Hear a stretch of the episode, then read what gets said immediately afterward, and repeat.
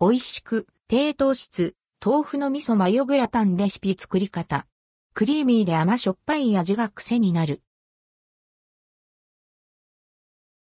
優秀ダイエット食材、豆腐を使ったグラタンのレシピをご紹介します。グラタンといえば洋食ですが、今回は豆腐と味噌を使って和風仕立てに、チーズとマヨが食欲をそそり、夏でもさらっと食べられますよ。豆腐の味噌マヨグラタン。材料用意するものはこちら。味の素のレシピを参考にしています。絹ごし豆腐1、二丁ソーセージやエビ、お好みの野菜など適量顆粒だし、小さじ1マヨネーズ大さじ3味噌大さじ2分の1、豆乳大さじ2溶ける、チーズ適量。作り方豆腐を2から3センチの角切りにします。野菜も食べやすいサイズにカット。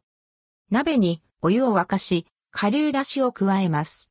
ここに具材を入れて茹でます。うだったらザルにあげて、水を切ります。マヨネーズ、味噌、豆乳を混ぜ合わせてソースを作ります。グラタン皿に茹でた具を並べ、ソースを上からかけます。溶けるチーズをトッピングし、オーブントースターへ。こんがり焼き色がつくまで焼き上げれば完成。豆腐の味噌マヨグラタン味は美味しい。和と洋が融合した絶妙な味わい。